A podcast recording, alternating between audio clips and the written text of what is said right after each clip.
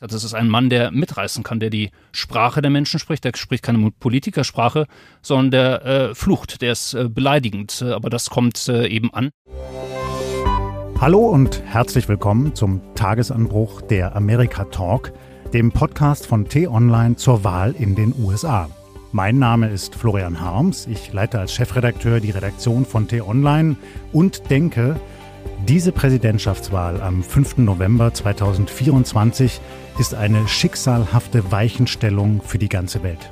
In dieser ersten Folge unseres Podcasts geht es um die Vorwahl in New Hampshire und die Frage, warum Donald Trump so unheimlich erfolgreich ist. Ja, liebe Hörerinnen und Hörer, ich weiß nicht, wie es Ihnen geht, aber mir wird allmählich mulmig zumute. Nicht nur scheinen die Konflikte überall zuzunehmen, Russlands Krieg gegen die Ukraine, Krieg im Gazastreifen, Eskalation im Persischen Golf, hierzulande Inflation, hohe Energiepreise, ewiger Ampelstreit und das Erstarken der Rechtsextremisten. Nun scheint auch noch im mächtigsten Land der Welt ein Demokratiezerstörer schnurstracks auf dem Weg ins Weiße Haus zu sein. Donald Trump hat soeben die Vorwahl der Republikanischen Partei im Bundesstaat New Hampshire an der amerikanischen Ostküste gewonnen. Dieser kleine Staat hat nur anderthalb Millionen Einwohner und stellt nur 22 Delegierte. Aber der Ausgang der Abstimmung gilt wegen des frühen Zeitpunkts zu Beginn des Wahlkampfs als richtungsweisend. Trumps nunmehr einzige Kontrahentin, Nikki Haley, landete rund 10 Prozentpunkte hinter Trump, abgeschlagen auf Platz 2. Und ich möchte gerne in den nächsten Minuten versuchen, diese Entwicklung für Sie einzuordnen. Dafür habe ich mir zwei Gäste eingeladen und spreche jetzt zuerst mit unserem Korrespondenten in Amerika, Bastian Brauns. Hallo Bastian. Hallo Florian. Bastian, du hast nur drei Stunden Schlaf hinter dir. Ähm, du siehst aber schon wieder ganz frisch aus, muss ich sagen. Ich sehe dich vor mir auf einem Videoschirm. Und du bist noch in New Hampshire, in Londonderry, dort, wo du den Vorwahlkampf verfolgt hast für uns. Gib mir mal bitte eine knappe Einschätzung. Warum hat Donald Trump nach Iowa auch in New Hampshire so deutlich gewonnen? Ja, das liegt daran, dass Donald Trump die Parteibasis, die hier ja wahlberechtigt ist, seit vielen Jahren auf sich eingeschworen hat. Und dass er dort beliebt ist, ist im Grunde keine Neuigkeit, sondern das ist seit ja inzwischen mehr als zehn Jahren einfach die Realität. Und sehr, sehr viele Republikaner sind sehr überzeugt von ihrem Kandidaten. Ich würde das gerne trotzdem genauer verstehen, denn von hierzulande aus gesehen ist das ja wirklich schräg. Also wir haben, das kann man denke ich, sagen, ein ganz anderes Bild von Donald Trump, als es jetzt offenbar viele von den Republikanern haben, die du ansprichst. Du bist ihm ja wirklich sehr nahe gekommen in den vergangenen Stunden. Du hast das auch auf der Plattform X, früher Twitter, geteilt. Da sieht man ein kurzes Video von dir. Da bist du ihm bis auf anderthalb Meter nahe gekommen und hast gesehen, wie er mit seinen Anhängern umgeht und wie er auf sie reagiert. Erklär uns bitte mal, wie macht er das? Was ist das für ein besonderes Charisma? Was ist das für ein Mensch? Ja, also ich bin jetzt ja seit ähm, knapp drei Jahren hier in den USA. Und was man als erstes, glaube ich, verstehen muss, auch als, als Deutscher gerade, ist, dass Donald Trump hier nicht einfach nur ein ehemaliger Präsident ist und der Mann ist seit Jahrzehnten hier bekannt und bestimmt die Schlagzeilen und der Mann war total beliebt, auch ähm, auf demokratischer Seite. Also das ist einfach eine Figur, das können wir uns, glaube ich, ganz schwer vorstellen. Ich verstehe das, glaube ich, immer mehr, seitdem ich hier bin, dass er eine Faszination ausübt, weil er ein total bekannter Entertainer ist. Und das ist aber eine Grundfähigkeit, die dieser Mann hat. Und das habe ich, du hast ja gerade gesagt, ich habe ihn ähm, äh, total nah äh, beobachten können. Und das war wirklich auch mein erstes Mal, dass ich so nah an ihm dran war. Es gibt wirklich etwas, das soll überhaupt nicht esoterisch klingen, aber dieser Mann strahlt eine Stärke und Energie aus, die wirklich ansteckend sein kann. Also ich habe mich da wirklich so in den Pulk seiner engsten Anhänger gestellt und natürlich sind das irgendwie extreme Fans und man hat auch fast das Gefühl, die, die Leute sind irgendwie ein bisschen äh, verrückt, ja. Aber es ist eigentlich wie auf so einem Popkonzert. Also die Leute rasten förmlich aus, links und rechts neben mir und Trump, Trump, Trump, Präsident Trump. Ich, äh, ich habe extra die Arbeit ähm, sein lassen. Kriege ich bitte ein Foto, kriege ich bitte ein Foto. Und der Mann, der hat eine Präsenz, ja, der, also obwohl das kein Raum war, sondern freier Himmel, aber er erfüllt diesen Raum. Und es sagt irgendwie auch schon was aus, weil es eben kein Raum war. Aber er erfüllt diesen Raum selbst unter freiem Himmel mit einer Präsenz aus, der man sich kaum entziehen kann. Also ähm, das ist aber auch das Beängstigende daran. Ne? Also ich habe das eben dann, weil ich eben nicht bei der Presse stand, sondern mitten in diesem Pulk von Menschen. Man kriegt selber so ein komisches Gefühl auf einmal, man spürt diese Anziehung auf einmal. Und selbst, ich habe auch Demokraten gesehen, die ihn ja eigentlich hassen. Und selbst die sind herbeigeströmt und äh, sagen, oh ja, oh, ja ich, ich mag ihn gar nicht, aber, aber das muss ich jetzt sehen, das muss ich jetzt sehen. Also das ist nicht so, als würde da jetzt der politische Feind kommen, sondern wow, ich muss unbedingt ein Foto haben mit Donald Trump. Also das, das ist, ist der, ein Teil der Faszination. Ja, also dieser Promi-Faktor, der offenbar so wirkt und wie du es beschreibst, ein Charisma. Mir hat Ian Kershaw, ein britischer Historiker, mal gesagt, Charisma hat man nicht, sondern man bekommt es zugemessen. Also die anderen sehen etwas in einem. Und trotzdem fällt ja auf, selbst wenn der ein großes Charisma hat und einen Promi-Faktor und wirkt, dann gibt es doch aber so viele absurde Dinge, die er sagt, dass doch vernunftbegabten Menschen auffallen müsste, dass mit dieser Person etwas nicht stimmt. Und es ist ja auch mitnichten so, dass die Trump-Anhänger nur Flachpfeifen wären. Das sind viele wirklich bodenständige Menschen, das sind intelligente Menschen, die aber offenbar aus ganz bestimmten Gründen diesem Trump zujubeln. Beschreib das doch nochmal bitte genauer. Was, was ist das für etwas, für ein besonderes Effekt, der das ausmacht? Also es geht natürlich darum, dass in den USA ähm, eine große Gruppe von Menschen ähm, konservative Politik oder sehr konservative Politik umgesetzt haben möchte. Und für Donald und, für die ist Donald Trump quasi ein, auch ein Erfüller dieser, dieser Sehnsucht, dieser, dieser, dieser Wünsche.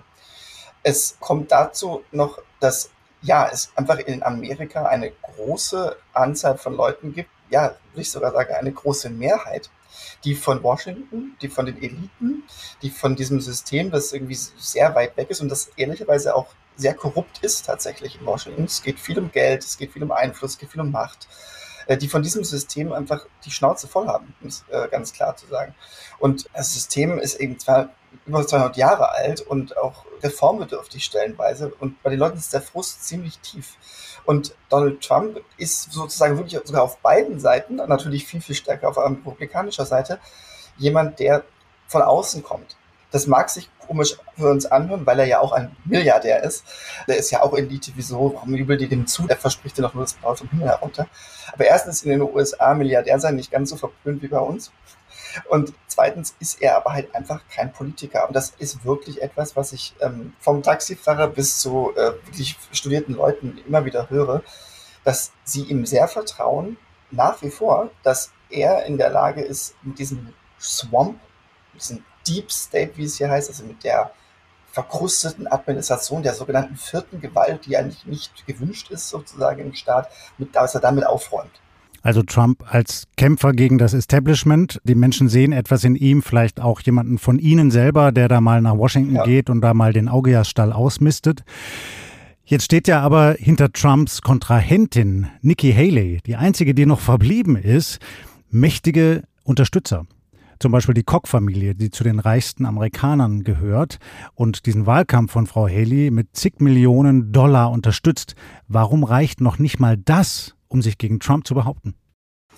Also darauf gibt es auf jeden Fall eine Erklärung, die darin liegt, dass Trump in der Lage ist, seit vielen Jahren quasi aus kleinen Vieh macht auch Mist ein Prinzip auch gemacht zu haben. Ja? Also er hat natürlich auch Spender, aber er hat einfach eine riesige Maschinerie, die aus kleinsten äh, Spendern auch besteht. Ja? Also er, er rund um die Uhr, das sieht auch total trashig aus. Also macht er Anzeigen für absoluten, absolute Müllprodukte, ganz viele Sachen, die irgendwie wahrscheinlich made in China sind, die aber irgendwie seinen, seinen Konterfei tragen, T-Shirts, Kappen, Socken, was weiß ich, ja, das verkauft alles, auch irgendwelche Member-Cards aus, aus Gold, die überhaupt keine Membership, also keine Mitgliedschaft irgendwie machen, da kann man im Trump-Club Mitglied werden. Also rund um die Uhr läuft die Wahlkampfmaschine. Und ähm, da wird quasi wirklich jedem Menschen noch das letzte, der letzte Cent aus der Tasche gezogen. Und er hat einfach eine riesige Unterstützung bei den einfachen Leuten, sage ich jetzt mal. Und das entfacht einfach einen, einen ungeheuren Druck auch, weil natürlich die Masse, sie nennen es die laute Mehrheit inzwischen, ähm, hat natürlich in der Demokratie auch am Ende des Tages eine Macht. Mhm. Und ähm, das ist ja letztendlich auch das, wovor wir zu Recht Angst haben, dass Trump mit dieser, ja, Sie sagen es laute Mehrheit, wir werden dann am Ende sehen, ob es eine Mehrheit oder eine Minderheit ist, aber mit dieser Masse von Menschen kann er in der Demokratie Politik machen, ja, und kann damit aber auch die Demokratie gefährden. Ja, ähm, Bastian, dann interessiert mich aber zum Schluss jetzt schon nochmal dein Fazit. Ist denn Trump deiner Ansicht nach auf dem Weg zur Kandidatur der Republikaner für das Präsidentenamt noch aufzuhalten? Oder können wir jetzt davon ausgehen, der macht das auf jeden Fall und wird das auf jeden Fall? Nach all dem, was du uns jetzt gerade geschildert hast. Es ist so, dass man natürlich, je nachdem, was man gerade erlebt hier als Korrespondent, manchmal so hin und her gerissen ist. Ne? Auf der einen Seite denkt man so, okay, der ist nicht aufzuhalten. Also also so, so groß, wie die Leute hier begeistert sind und sowas gab es noch nie, solche Erdrutschsiege zu dem Zeitpunkt äh, der Vorwahlen, der ist nicht aufzuhalten. Dann ist man wieder woanders und auf einmal hat man das Gefühl, ja, hm, vielleicht ist das ja gar nicht so klar. Ja, wenn ich an der Stelle eine steile These aufstellen darf, ich glaube, wir sind zu Recht besorgt, aber so klar, wie das jetzt aussieht, so klar, wie seine Siege aussehen, so klar ist das am Ende nicht. Denn man muss auch sagen, dass fast die Hälfte der Leute hier in New Hampshire, da durften zwar auch Liberale abstimmen, teilweise, ja, ähm, aber fast die Hälfte hat eben auch für Nikki Haley gestimmt. Und das ist auch der Grund, warum Donald Trump gestern auf der Bühne, ich habe das auch erlebt, ja, ich stand da irgendwie in der zweiten Reihe, ja, ich habe erlebt, dass der wirklich nicht so happy war. Es hat erstens hat es lange gedauert, bis der überhaupt mal rauskam und hat die Leute ewig warten lassen, bis, bis er sich auf die Bühne gestellt hat. Und er hat dann auch selber, selber gesagt, dass, er, dass es niemanden gibt, der noch wütender ist als er, außer der Typ hinter ihm, Vivek Ramaswamy, sein früherer Konkurrent. Ja. Sie hätten sich nämlich ein viel deutlicheres Ergebnis ähm, die, gewünscht. Die Überschrift über deine Reportage lautete, glaube ich, ein Sieg, über den sich Donald Trump ärgert. Ne? Wenn ich das ja, richtig im Kopf Sieg, habe. Der Trump wütend, wütend äh, Trump wütend genau. macht, so war das. Ähm, Bastian, was heißt das jetzt aber für den 5. November, für den Tag der Wahl? Worauf kommt es dann an? Es kommt darauf an, dass die Leute, die jetzt in der Vorwahl nicht für Trump gestimmt haben, dass die für Trump stimmen. Nur dann kann er im Prinzip gewinnen. Und es gibt eben in der Partei, das sind nicht am Ende des Tages so viele, aber es gibt die sogenannten Never Trumper, also die, die nie Trump wählen wollen. Und ob er die nachher zur Wahl ohne bringt, Rally Around the Flagger, werden die sich wirklich um ihren Kandidaten am Ende trotzdem scharen oder bleiben die zu Hause? Und mit jedem Tag, mit dem Nikki Haley weiter im Rennen bleibt, ist natürlich die Gefahr größer, dass er weiter angeschossen wird. Ja? Und das bedeutet einfach auch Wahlkampfmaterial für die Demokraten. Und darum ist er wütend. Ja, wunderbar. Bastian, ähm, soweit die Einschätzung von dir, von unserem Korrespondenten, der sich aus New Hampshire, wo er gerade aufgewacht ist, als wir diesen Podcast aufgenommen haben, nun wieder auf den Weg nach Washington macht. Er wird Sie mit seinen Reportagen, Interviews, Kommentaren und Videos weiterhin auf dem Laufenden halten über diesen schicksalshaften Wahlkampf. Und äh, selbst wenn Sie den sozialen Medien eher kritisch gegenüberstehen sollten, empfehle ich Ihnen doch sehr, Bastian auch auf der Plattform X, die man früher als Twitter kannte, zu folgen. Dort postet er nämlich viele seiner spannenden Erlebnisse. Bastian, du wirst uns in diesem Podcast wieder beehren. Wir machen das jetzt regelmäßiger, um unsere vielen Hörerinnen und Hörer zu informieren über die Vorgänge in Amerika. Danke für deine heutige Einschätzung. Tschüss. Vielen Dank. Goodbye. Ich habe mir für diesen Podcast noch einen zweiten Gesprächspartner eingeladen und der sitzt nun hier neben mir im Studio. Er arbeitet seit vielen Jahren als Reporter und Kommentator fürs Fernsehen, hat in den Jahren zwischen 2016 und 2022 das Washingtoner Studio von Welt TV geleitet und dabei den Sturm auf das Kapitol am 6. Januar 2021 hautnah miterlebt. Nun ist er Chefreporter von Welt TV in Berlin. Herzlich willkommen, Steffen Schwarzkopf. Vielen Dank, dass ich dabei sein darf. Steffen, auch an dich als erstes die Frage, die mich auch nach dem Gespräch mit Bastian immer noch umtreibt.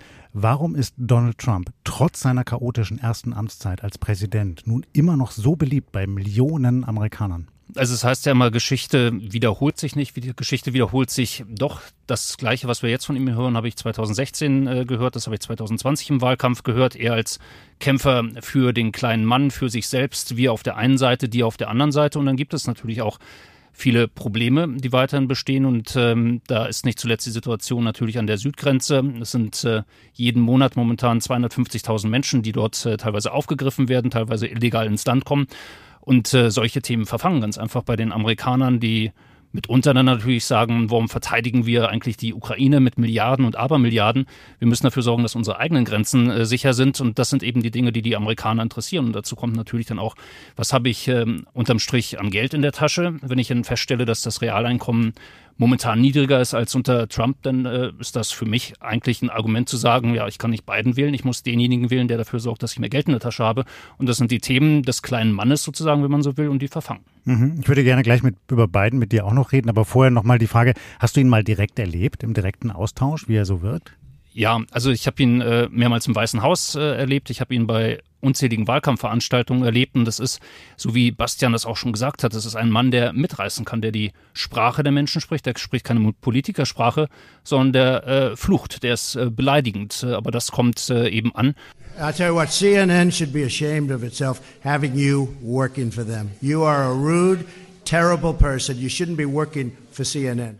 Und ich habe ihn da so erlebt äh, mit seinen Anhängern vor Tausenden, Zehntausenden teilweise. Ich habe ihn so im Weißen Haus erlebt mit Staatsgästen. Und da war der Ton äh, ein ähnlicher. Und auch das kommt an, wenn er im Fernsehen, und er hat ja die Kameras immer gesucht. Es ist ja immer, wenn er zum Helikopter gegangen ist, um irgendwo hinzufliegen, schwupps rüber zu den Kameras. Und dann wurde erstmal da eine halbe Stunde lamentiert und erzählt. Und alle Fernsehstationen sind draufgegangen und äh, er ist halt ein Mann des Fernsehens und äh, dieses Mittel, das konnte er damals einsetzen und das setzt er immer noch sehr gezielt ein. Und ist er auch so ein bisschen der Buddy von nebenan, mit dem man ein Bier trinken könnte und der damit wirklich in einem Kontrast zu diesen Politikprofis in Washington steht? Also der Buddy von nebenan weiß ich nicht. Ähm, das ist eben schon ähm, eine andere Ebene als, sage ich mal, der Farmer aber weil er eben diese Sprache spricht, die Themen äh, anspricht und so weiter, ist es, glaube ich, eher jemand, äh, den man sich im eigenen Wohnzimmer vorstellen kann, als ein Joe Biden, wobei der auch äh, die Fähigkeit hat, auf Menschen zuzugehen, aber er ist eben nicht so der Menschenfänger und Donald Trump ist das. Hm, wir kommen gleich auf Biden, aber vorher nochmal die Frage, Trump muss sich an mehreren Prozessen vor Gericht behaupten. Dabei geht es um den Vorwurf der Wahlbeeinflussung 2020, um die Manipulation von Geschäftsbüchern, um Geheimdokumente, die er in seiner Privatvilla in Florida gelagert hat und um Schweigegeldzahlungen an Prostituierte. Wenn schon kein anderer Kandidat Trump aufhalten kann, können es jetzt noch die Gerichte in den letzten Monaten? Also das ist ja wirklich das ähm, Skurrile, ne? 91 Anklagepunkte und wir in Deutschland äh, fassen uns am Kopf und sagen, das ist äh, einer, der mit einem halben Bein im Gefängnis steht äh, und trotzdem wird er wahrscheinlich gewählt. Nein, also was Trump ja macht und gezielt gemacht hat, ist das quasi als Wahlkampfmunition einzusetzen. Das bedient ja eigentlich so ein bisschen die Geschichte der gestohlenen Wahl. Erst äh, hat man ihm die Wahl weggenommen, das Weiße Haus weggenommen und jetzt äh, versucht man ihn halt äh, wieder mit, äh, wie er sagt, illegalen Mitteln davon abzuhalten, ins Weiße Haus zurückzukehren. Also er als Opfer und äh, nicht nur er als Opfer, sondern alle seine Anhänger sind natürlich die Opfer und deswegen sitzt man wunderbar in einem Boot. Also das ist eigentlich für ihn fast ein Geschenk, diese Prozesse, würde ich sagen. Also sie helfen ihm eher sogar. Das äh, glaube ich schon aus den eben genannten Gründen und ich bin mir auch äh, sicher, selbst äh, wenn es augenscheinlich so wirkt, als äh, würde da die Staatsanwaltschaft ähm, viel in der Hand gegen ihn haben.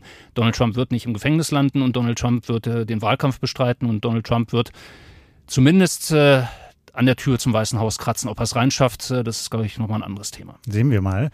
Denn wir schauen mal auf die andere Seite, auf die Demokratische Partei. Da ist Amtsinhaber Joe Biden der Favorit. Er zählt zu den erfahrensten Politikern Amerikas, gilt als besonnen, auch als entscheidungsstark. Er hat das Land nach den vier wilden Trump-Jahren wieder beruhigt. Er hat die Risse im Verhältnis zu den NATO-Partnern in Europa gekittet. Er unterstützt, du hast es gesagt, Steffen, die Ukraine großzügig im Abwehrkampf gegen Russland. Er investiert zig Milliarden Dollar in den klimaschonenden Umbau der Energieversorgung. Also nüchtern betrachtet macht er doch eigentlich einen ziemlich guten politischen Job und ist trotzdem so kolossal unbeliebt wie kaum ein Präsident vor ihm. Woran liegt's? Also tatsächlich ist er kein guter Verkäufer in eigener Sache. Du hast das zu Recht gesagt. Ähm, eigentlich hat er eine ganze Menge erreicht. Also Inflation Reduction Act äh, zum Beispiel ist ein ganz wichtiges Thema oder Infrastrukturprojekt. Äh, eine Billion Dollar, die da investiert äh, werden in äh, Flughäfen, in Straßen und so weiter. Das sind alles äh, Dinge, die durchaus funktioniert haben, aber er vermag es einfach nicht so richtig zu verkaufen. Ukraine, das ist eher so ein Thema, wo wir in Europa sagen, juhu, der Mann, der steht auf der richtigen Seite und der gibt Geld und der gibt Waffen und so weiter. Da ist in den USA, glaube ich, äh, eine ganz andere Wahrnehmung, was ich vorhin angesprochen habe, dass die Leute eher schauen, was passiert denn vor meiner eigenen Haustür und nicht, was passiert da im fernen Europa. Und darauf kommt es, glaube ich, an, dass Joe Biden, wenn er diese Wahl gewinnen will, dann muss er eben diese Erfolge auch ordentlich verkaufen können. Und das ist gegen einen Donald Trump nicht so einfach. Liegt das auch an seinem Alter? Ich meine, äh, Joe Biden ist 81 Jahre alt. Sein Alter ist ihm deutlich anzumerken. Er wirkt oft fahrig und langsam. Er verhaspelt sich, ist auch mal gestürzt. Auch viele unserer Hörer fragen sich, ist der Mann überhaupt noch in der Lage, das verantwortungsvollste Amt der Welt auszuüben? Was meinst du? Also ich glaube, geistig ist er dazu auf jeden Fall in der Lage, aber er ist jetzt 81. Ähm, er wird ein paar Wochen nach der Wahl 82 und wenn er vier Jahre durchhält, dann wäre er 86 und die Amerikaner wollen eigentlich historisch betrachtet einen starken Mann im Weißen Haus haben. Also einer, der ähm, auch nach außen hin ähm, einen starken Mann äh, darstellt. Donald Trump macht das. Auf der Weltbühne ist er mit äh, den anderen Politikern quasi am Nasenring durch äh, die durch die durch den Ring gegangen und äh, das ist äh, eben nicht das, was Joe Biden macht. Weiteres Problem ist, ähm, Joe Biden hat äh, eine Vizepräsidentin, die in den vergangenen vier Jahren kaum in Erscheinung getreten ist, äh, die in den Umfragewerten noch schlechter dasteht. Kamala Harris? Ganz genau, Kamala Harris, äh, die auch undankbare Themen hatte, wie zum Beispiel ähm, die Sicherung der Grenze zu Mexiko etc., die ist nie aus seinem Schatten herausgetreten. Und wenn die Amerikaner das Gefühl hätten, okay, das ist ein Joe Biden, ruhige Hand und so weiter, aber da ist jemand im Hintergrund, der den Staffelstab vielleicht übernehmen kann, jemand, der als Nachfolger aufgebaut ist, ein starker Mann oder eine starke Frau, wäre es vielleicht nochmal eine andere Kiste. Aber Kamala Harris ist einfach unbeliebt und deswegen hat er da noch ein weiteres Problem. Hältst du es denn für vorstellbar, dass die Demokraten im letzten Moment noch die Pferde wechseln und einen anderen Kandidaten statt Joe Biden ins Rennen ums Weiße Haus schicken? Gegenfrage, wer wäre das? Ich sehe niemanden. Wie gesagt, Kamala Harris äh, ist nicht Pete da. Buttigieg ist, ist, zu weit weg. Ist zu weit weg. Der war so ein bisschen der Rising Star, aber ja. hat jetzt auch nicht wahnsinnig viele Punkte machen sind, können in seinem Ministerium. In Kalifornien ist noch ein starker Demokrat? Ja, ähm, stimmt, aber der ist, der ist, das ist ein Kalifornier. Ne? Also das, das ist auch nicht äh, ein Mann, das, das ist ein Westküstenmann. Das ist schon wieder elitär, das ist äh, abgehoben und so weiter. Für viele ist der letztendlich auch nicht äh, wählbar. Und um die Frage nochmal ganz klar zu beantworten, dass da nochmal das Pferd gewechselt wird. Äh, äh. Nee, passiert nicht. Also wird es ja wahrscheinlich darauf hinauslaufen, dass wir einen Wahlkampf um das mächtigste Amt der Welt sehen werden zwischen Joe Biden und Donald Trump mit allen Folgen, die da folgen können. Also malen wir uns jetzt vielleicht mal aus, Joe Biden würde die Wahl knapp gewinnen. Passiert dann wieder sowas wie damals bei dem Sturm aufs Kapitol? Du hast das damals hautnah miterlebt. Du warst, glaube ich, direkt am Zaun zum Weißen Haus. Wie hat sich das damals angefühlt? Was waren das für Leute? Ja, also wir waren den ganzen Tag damals äh, unterwegs vom Weißen Haus, von der Kundgebung mit Donald Trump und sind dann mit der Menge rübergezogen zum Kapitol. Und äh, das war insofern bemerkenswert den ganzen äh, Nachmittag und Abend äh, über, dass äh, im Kapitol Gewalt herrschte, dass äh, Menschen dort äh, schwerst verletzt wurden, dass Polizisten schwer verletzt wurden, dass Leute teilweise rausgekommen sind. Wir waren direkt vor dem Kapitol ähm, mit zerrissenem T-Shirt, verschwitzt, blutig, äh, haben alle angeschrien, Medien beleidigt, uns beleidigt.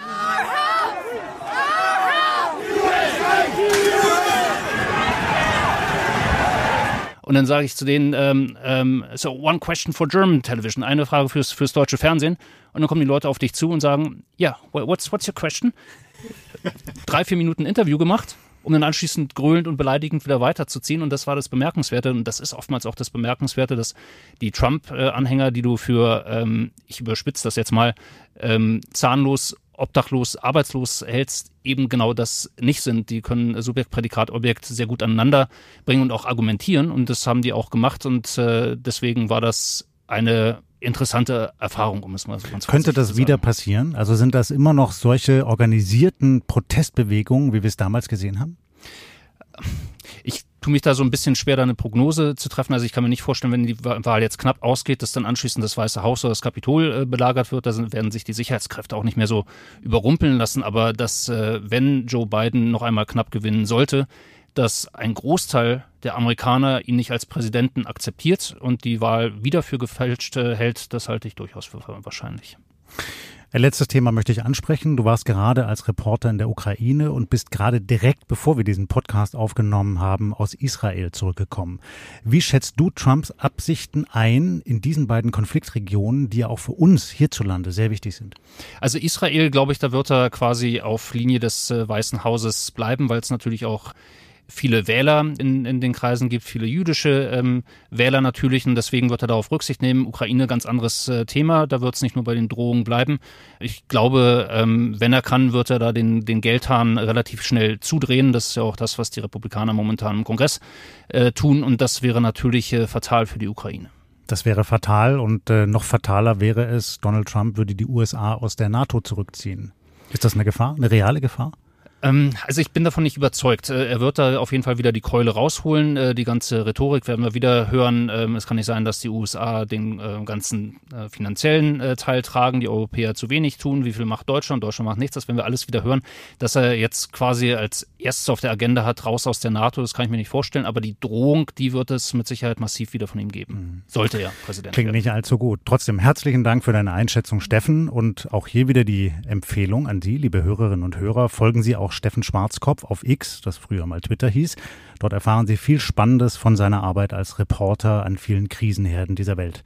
Steffen, herzlichen Dank nochmal und tschüss. Vielen Dank. Damit sind wir am Ende unseres ersten Podcasts Tagesanbruch der Amerika Talk. Und ich bin natürlich neugierig, wie Ihnen unser Gespräch gefallen hat und vor allem, welche Fragen Sie noch zur Wahl in Amerika haben. Schreiben Sie uns gern eine E-Mail an podcasts.tonline.de, Podcasts mit Mehrzahl S. Und um keine Folge unserer Sonderausgabe zur Wahl in Amerika zu verpassen, abonnieren Sie bitte den Tagesanbruch Podcast, zum Beispiel auf Spotify oder Apple Podcasts. Und damit bedanke ich mich fürs Zuhören. Bis zum nächsten Mal. Tschüss und bleiben Sie uns gewogen.